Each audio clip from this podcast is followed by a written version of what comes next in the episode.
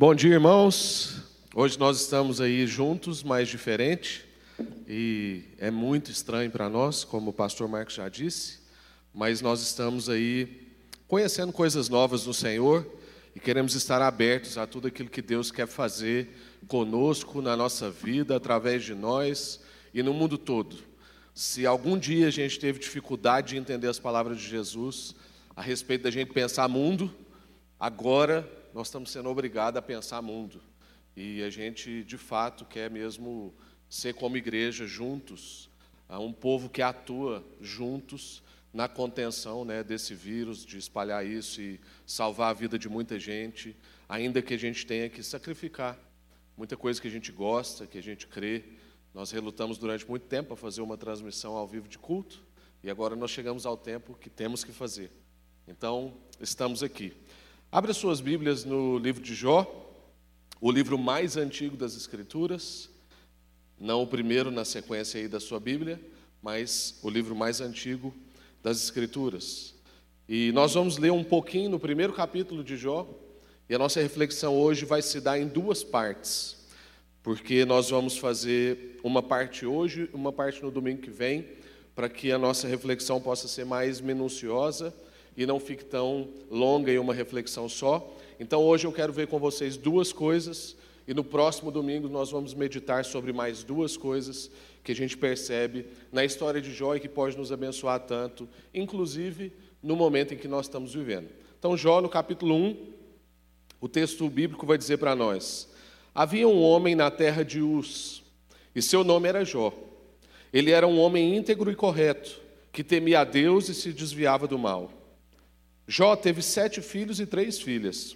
Possuía sete mil ovelhas, três mil camelos, quinhentas juntas de boi e quinhentos jumentas. Tinha também muitos servos que trabalhavam com ele, para ele, de modo que era o homem mais rico de todo o Oriente.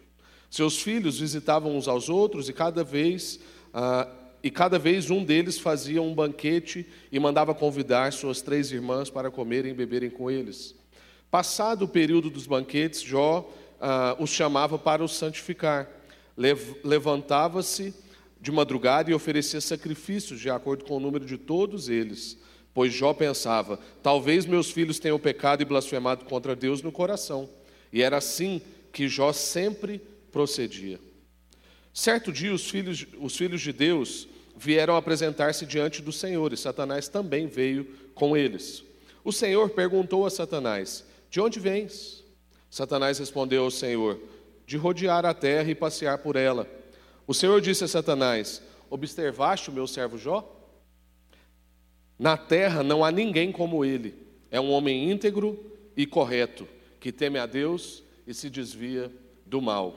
Amém. Vamos orar até aqui por enquanto. Senhor, muito obrigado por esse dia e por nós podermos, Pai, reunir de alguma forma. Obrigado porque as famílias estão juntos. Obrigado a Deus porque o Senhor está mostrando para nós coisas que nós antes talvez estávamos distraídos para enxergar e queremos aproveitar ao máximo o momento que estamos vivendo, seja ele difícil ou não. E nós queremos agora ouvir a Sua palavra. Em nome de Jesus, quebranta o nosso coração, livra-nos das distrações em casa, as notificações do celular, alguém que chama aqui, e os barulhos externos, para que a gente possa meditar com profundidade e inteireza na palavra do Senhor. Comunica ao nosso coração, porque nós queremos ser confrontados pela palavra e transformados por ela, renovados, ó Deus, na nossa fé e na nossa esperança. Em nome de Jesus. Amém.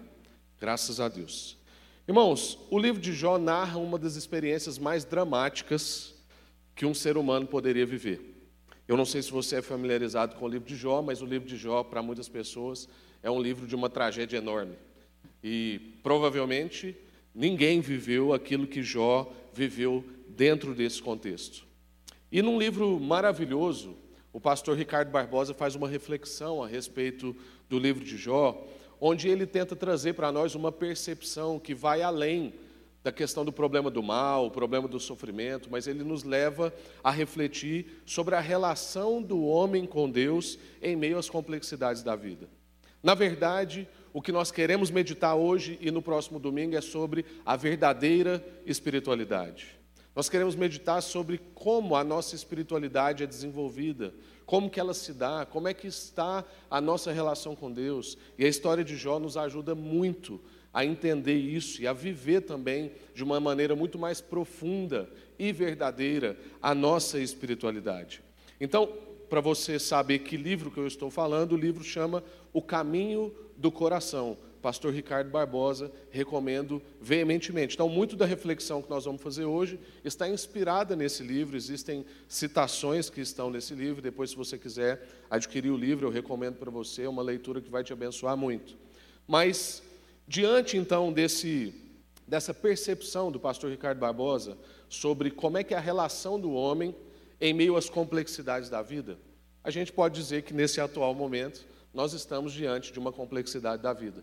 Então nós queremos aproveitar esse momento para a gente poder pensar sobre pelo menos aqui três coisas, três perguntas que eu quero te fazer agora. E depois nós vamos para aquelas duas coisas que eu disse que nós vamos perceber aqui nesse texto. As três perguntas que eu quero te fazer para que você pense, pense nesse momento são: quais são as bases do seu relacionamento com Deus? Como que você tem construído a sua relação com Deus? E qual é o lugar de Deus na sua experiência espiritual? Talvez você ache que algumas dessas perguntas podem ser óbvias, mas não necessariamente. Tem gente que vive muitas sensações espirituais, por exemplo, mas Deus não tem um lugar central na experiência espiritual dessa pessoa. Essa pessoa é como, por exemplo, a mulher hemorrágica, que tinha uma visão meio mística do manto de Jesus. Ah, se eu apenas tocar no manto de Jesus, eu posso ser curada. Mas Jesus não dá essa chance para ela, porque Jesus não quer só liberar poder, Jesus quer a relação com aquela mulher. Então, onde é que estava Deus na experiência espiritual daquela mulher? É um pouco sobre essas coisas que nós queremos refletir agora. E a primeira coisa que eu quero tratar com você é sobre o problema das motivações. Quando as Escrituras vêm narrando aquilo que nós acabamos de ler, a gente percebe que Jó é um homem exemplar. Jó é um homem íntegro. O próprio Deus endossa a vida de Jó. Deus fala sobre a sua integridade, sobre a sua devoção, sobre a sua fidelidade e a sua piedade. Deus afirma que não havia ninguém na terra semelhante a Jó. Irmão, se Deus fosse um chefe, Jó era o funcionário do mês. Ia ter retratinho do Jó na parede daquele estabelecimento. O que nós vamos ver mais para frente, principalmente no domingo que vem, é que infelizmente parece que isso estava na cabeça de Jó.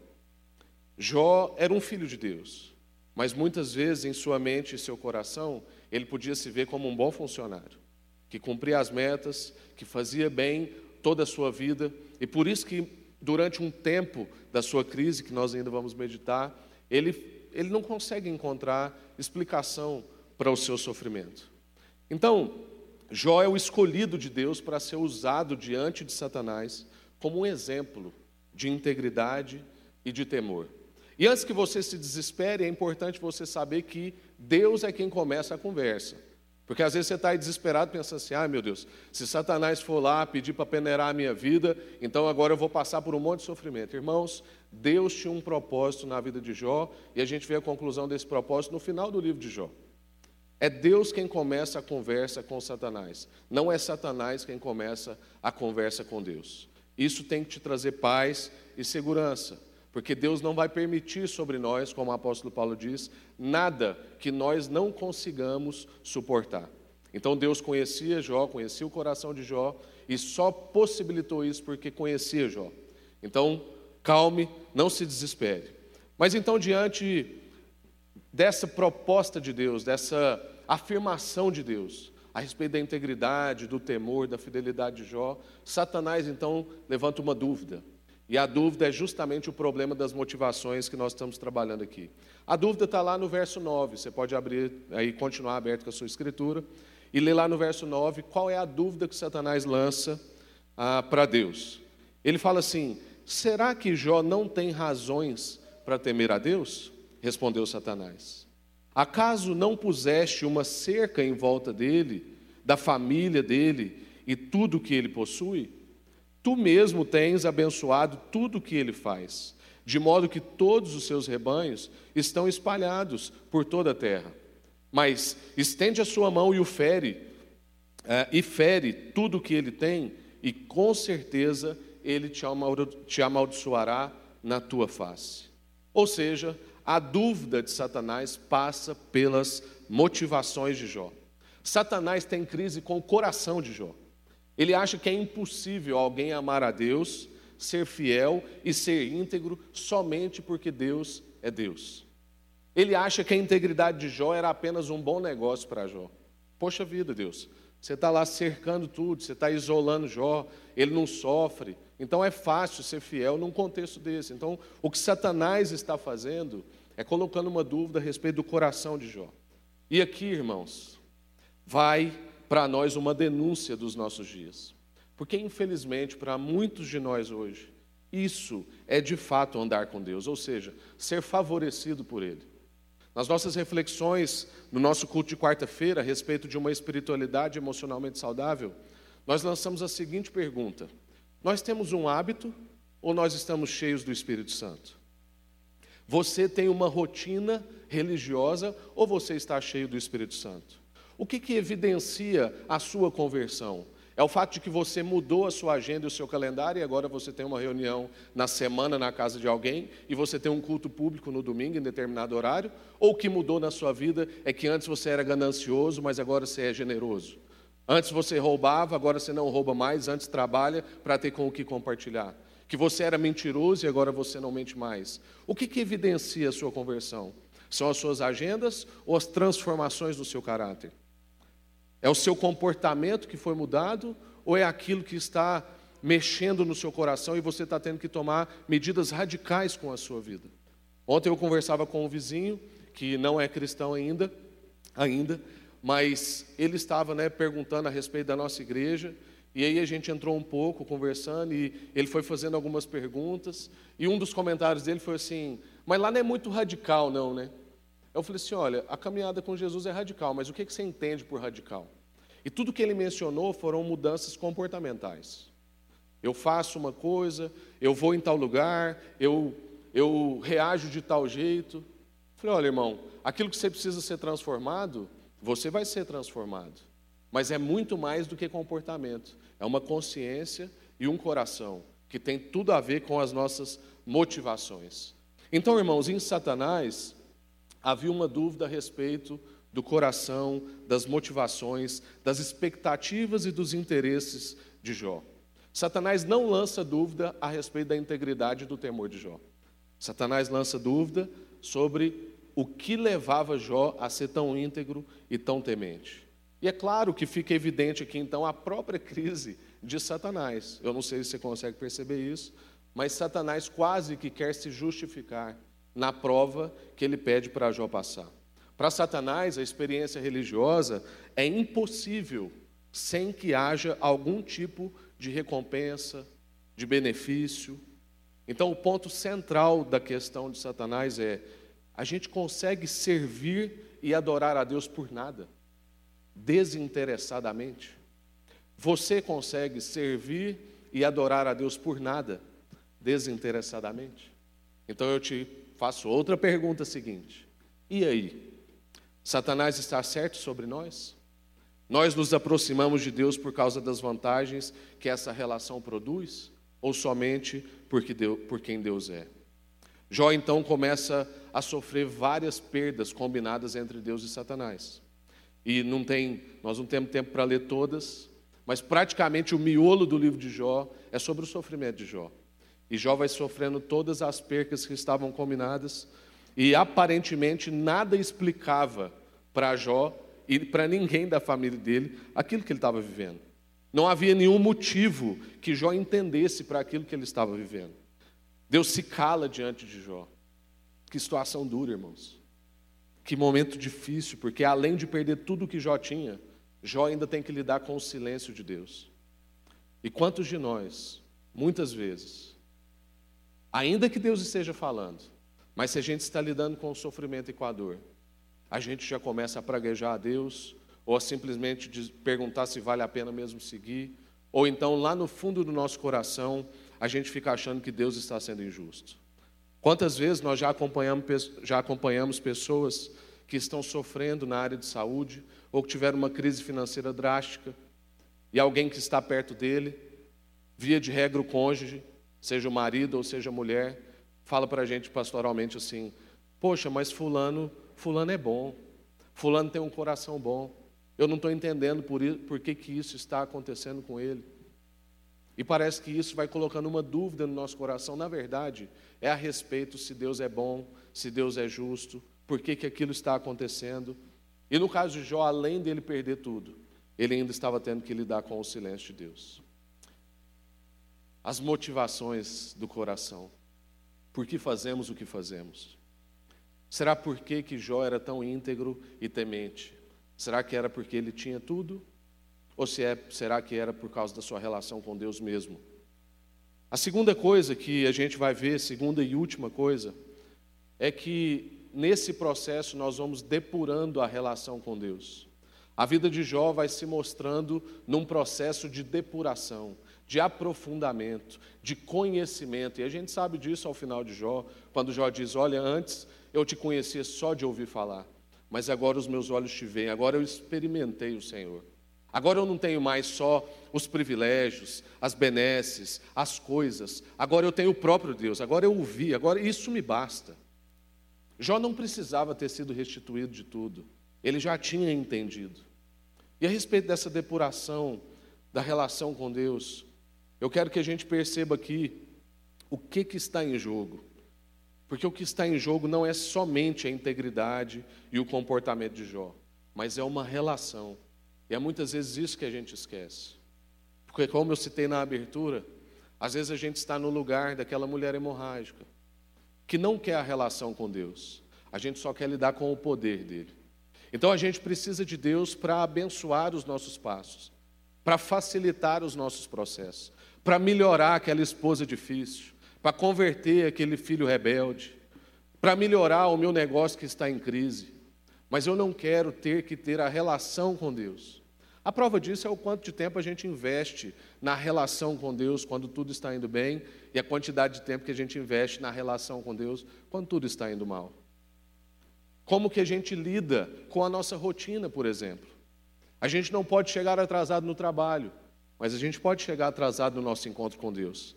A ponto de que muitas vezes a gente negligencia esse encontro com Deus, por exemplo, logo pela manhã, e eu saio orando no trânsito doido.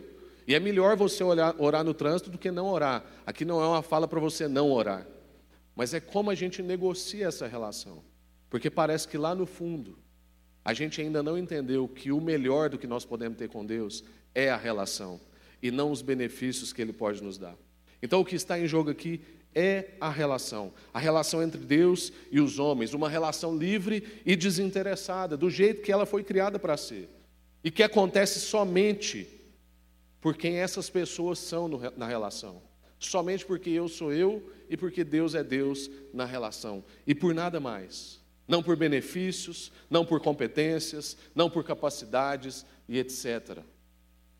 Irmãos, nós não podemos viver uma espiritualidade que dá razão a Satanás.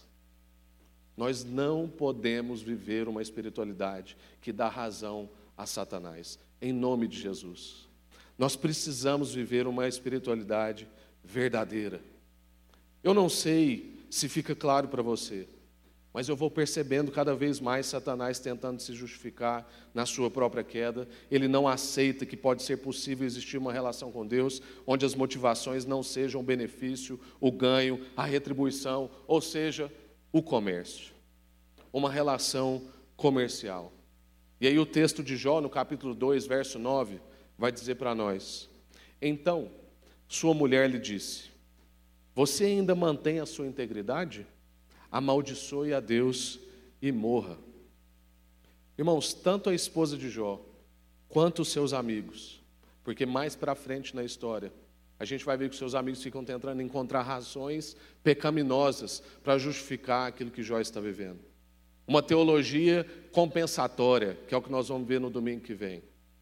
Irmãos, tanto a esposa de Jó quanto seus amigos querem entender por que, que aquilo está acontecendo e querem mais entender do que se compadecer da situação de Jó. Não basta ficar perto de Jó, tem que ter uma justificativa, e é claro que a culpa é de Jó. Irmãos, a esposa de Jó o orienta a amaldiçoar Deus. De que vale essa integridade? E, infelizmente, tanto essa pessoa quanto os amigos dele vão somando pontos para Satanás. Se nós entendermos que Satanás e Deus estão numa aposta, parece que agora tem um time formado contra Deus e a favor de Satanás. E é por isso que eu estou insistindo com você, de que nós não podemos viver uma espiritualidade que dá razão a Satanás, que soma pontos para o projeto de Satanás. É claro que eu não sei se muitos de nós somos melhores do que esses amigos ou do que essa esposa. Eu acho que eu não sou muito melhor. Na verdade, provavelmente eu entendo que eu não suportaria aquilo que Jó viveu. Teria pedido para morrer antes. Mas, irmãos, meditando sobre isso, eu quero ser melhor, eu quero crescer. É como eu disse aqui na quarta-feira, eu estou como meu filho. Nós fomos num parque aquático e ele ainda é pequeno, tem quatro anos de idade, e ele não pôde ir em vários dos brinquedos. E aí no mas ele curtiu muito, mas aí no dia seguinte ele acordou meio chuezinho assim, meio borocochô. E eu falei assim, filhão, o que, que foi? Aí ele falou assim, papai, eu quero crescer. E aí eu falei assim, ô oh, filhão, eu também. Eu também, eu estou cansado de viver algumas coisas iguais. Eu quero crescer em Deus. Eu, eu, eu não quero fazer coro para esse time que soma pontos a Satanás. Irmãos, para que servir a Deus? Qual é a finalidade da nossa integridade? Pensa isso na sua vida. Por que ser honesto? Por que ser íntegro? Por que adorar? Por que ir nas reuniões? Por que fazer um culto doméstico? Por que compartilhar essa fé com o seu irmão, com o seu filho, com a sua esposa? Irmão, se isso é só por benefícios, por ganhos, então há comércio no nosso coração. Nós temos que avançar desse lugar. Pode ser que uma época da sua vida você se relacionava com Deus por causa dessas coisas. Mas se você já tem uma caminhada com Deus de meses ou de anos, e você continua se relacionando com Deus nesses termos, é porque você continua criança e infantil. É normal o meu filho lidar comigo a partir das recompensas. Quando ele quer um presente, ele me trata de determinado jeito. Normal enquanto ele é criança. Mas quando ele vai amadurecendo, não tem nada que entristece mais um pai do que perceber que o filho está chegando daquele determinado jeito porque ele quer alguma coisa. Ele não quer a relação. Então, irmãos, nós precisamos crescer, nós precisamos amadurecer, nós precisamos ser esticados na nossa espiritualidade para a gente viver a verdadeira espiritualidade, aquilo pelo qual nós fomos chamados por Deus. Para que servir a Deus? Qual a finalidade de ser íntegro? Quantos de nós cristãos temos abandonado, irmãos, a nossa fé por muito menos do que a situação de Jó? Quantos entram numa crise existencial diante de calamidades? Quantas pessoas estão desesperadas agora, como se a gente não tivesse destino certo? Todos aqueles que estão em Cristo Jesus fazem parte de uma família que tem um destino certo. Não há desespero para nós. Como o pastor Marcos falou aqui mais cedo, todas as nossas medidas é para preservar aqueles que ainda não conhecem Jesus. E que podem então vir a conhecer agora, nesse momento de crise, onde você pode compartilhar a sua fé e a sua esperança, e pessoas que ainda não têm Jesus podem ter. E aí, depois que ele tem esperança em Cristo Jesus, aí ele pode ficar doente. Aí, beleza, está tudo certo. Mas, irmãos, quantos de nós temos entrado em crise por coisa menor do que aquilo que Jó está vivendo aqui? Para a maioria de nós, o sinal da presença de Deus são os ganhos que nós temos. E parece que sem eles, a gente se sente órfão. E aí tem um problema na sua referência de filiação e na minha referência de filiação. Satanás caiu, irmãos, porque foi achado comércio no coração dele. Mas nós somos de natureza diferente, nós somos de outra natureza. Nós não somos anjo. As escrituras dizem que os anjos queriam ser como nós, porque nós somos filhos. Nós temos o espírito. Nós sabemos que a nossa filiação não depende de contexto ou de circunstância, ou de comportamento, ou dos nossos acertos ou dos nossos erros. Filho é filho. E uma vez que fomos adotados em Cristo Jesus, somos esses filhos. É um fato marcado na história e um fato que custou a vida de Jesus. Não diminua isso. Irmãos, o sacrifício de Jesus não foi para a sua vida ficar um pouco mais macia. O sacrifício de Jesus não foi para a gente ter alguns benefícios que quem não conhece Jesus não tem. O sacrifício de Jesus foi para nos inserir uma família. Que, independente do contexto presencial que eu estou vivendo, eu não deixo de ser filho. Eu não questiono aquilo que, aquilo que é uma, uma certeza, um fato, que é algo intrínseco na nossa vida. Somos filhos amados de Deus, adotados em Cristo Jesus. Então eu quero concluir. Irmãos, o livro de Jó é o livro mais antigo das Escrituras. E pensando sobre esse fato, eu comecei a refletir: quem sabe, já na largada, Deus não estava querendo revelar o paradigma de espiritualidade. Como o livro mais antigo das Escrituras, Deus nos mostrando assim: é por causa disso que a gente se relaciona. É em nome dessa relação que o meu filho vai se sacrificar em favor de vocês. É assim que eu quero que nós sejamos, não por benefícios, não por ganhos, não por comércio, mas por uma relação. Quem sabe Deus já não estava na largada, estabelecendo qual é o paradigma de espiritualidade que nós vamos viver. Nós temos alguém que foi perfeito em tudo que a gente está compartilhando aqui o Cristo. Porque é claro que a gente não pode canonizar o Jó. A gente não quer aqui colocar o Jó no lugar de Deus. Jó foi um homem, viveu muitas crises, errou no meio do processo. Mas nós temos um que viveu integralmente, plenamente, tudo aquilo que a gente está compartilhando aqui: Jesus o Cristo. E no seu momento mais tenso e desesperador, ele não negociou a sua relação com Deus. Ele não decidiu pelos benefícios, não decidiu pelo poder, não decidiu pelo reconhecimento, mas ele mostrou que a sua relação com o Pai valia porque Deus era Deus. Somente isso e nada mais. Jesus é o nosso modelo, irmãos. Nós somos chamados a ser como Ele e a viver como Ele. E nós temos hoje, hoje, você aí na sua casa, com a sua família, ou você que está assistindo sozinho, nós temos essa oportunidade, a oportunidade de regular a nossa relação com Deus. Se até aqui o seu jeito de relacionar com Deus vinha somando pontos para Satanás, dando razão ao jeito que Satanás pensa, somando motivos pelos quais o próprio Satanás caiu, hoje nós temos a oportunidade de regular a nossa relação com Deus, da gente estabelecer os termos dessa relação. Se a gente se relaciona com Deus porque Deus é Deus, ou se a gente se relaciona com Deus pelos seus benefícios. Antes da gente orar, eu só quero repetir as três perguntas que nós abrimos a nossa reflexão fazendo-as.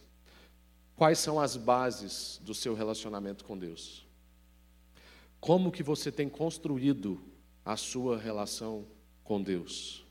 E qual é o lugar de Deus na sua experiência espiritual? Vamos orar? Senhor, muito obrigado por essa palavra. Obrigado porque ela, em certo ponto, ela dá náusea na gente. É difícil, Deus. Eu não sei se eu seria melhor do que os amigos de Jó. Eu não sei se eu sobreviveria, ó Deus, a esse aperto que Jó sobreviveu. Mas, Deus, eu quero sobreviver. E eu quero ser melhor do que os amigos de Jó. Eu quero, ó Pai, descobrir uma relação com o Senhor que vai para além das benesses. Eu quero também desfrutar das benesses, mas eu não quero que esse seja o termo da nossa relação. Do mesmo jeito, eu clamo isso sobre os meus irmãos. Nós não podemos, Pai, e não queremos viver uma espiritualidade que dá razão a Satanás. Nós queremos viver fidelidade, integridade, temor, independente da circunstância e do momento que nós estejamos vivendo. Dê para nós fé. Dê para nós, ó Deus, a alegria de servir independente do momento. Dê para nós, ó Deus, um renovo de esperança, para que a nossa vista não esteja no momento em que a gente está vivendo, mas a nossa esperança esteja na eternidade. Esse é um tempo da gente lembrar que a nossa fé não é só para o que a gente vê, porque, como disse o apóstolo Paulo, Pai, se a nossa esperança é só para o tempo presente, então nós somos os mais miseráveis de todos os homens. Então, em nome de Jesus, vai sobre essas casas agora e sobre a nossa vida que estamos aqui trabalhando hoje.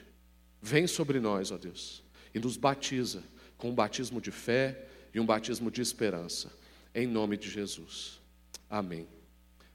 Irmãos, antes de você se despedir de nós, eu ainda quero te lembrar que você não pode depositar né, o seu dízimo e a sua oferta, seu compromisso financeiro na urna, porque nós, você não está aqui presencialmente, mas nós temos aí uma tela que vai mostrar a, as contas da igreja e você pode fazer uma transferência, ou se você quiser trazer durante a semana, o escritório vai estar funcionando normalmente, de segunda a sexta, no horário comercial, tá bom? Então, se você quer contribuir, se você faz parte dessa igreja, ah, você pode fazer isso aí online pelas contas que você está vendo, ou você pode trazer aqui durante a semana, tá bom? Nós queremos também reforçar que você não fique só. Não use esse momento para a solidão. Use esse momento para a intimidade. Intimidade com Deus e intimidade com menos pessoas. Mas reparta. Se você ouviu isso aqui sozinho, reparta com alguém, marca um hangout com um amigo seu que mora em outro bairro, ou em outra cidade, ou em outro país. Reparta um pouco daquilo que Deus falou ao seu coração, tá bom? Deus te abençoe, uma excelente semana para você e que o amor, a graça e a comunhão de Deus o Pai, do Filho e do Espírito Santo seja conosco e com todo mundo espalhado na face da terra, hoje e para sempre. Amém. Vamos em paz.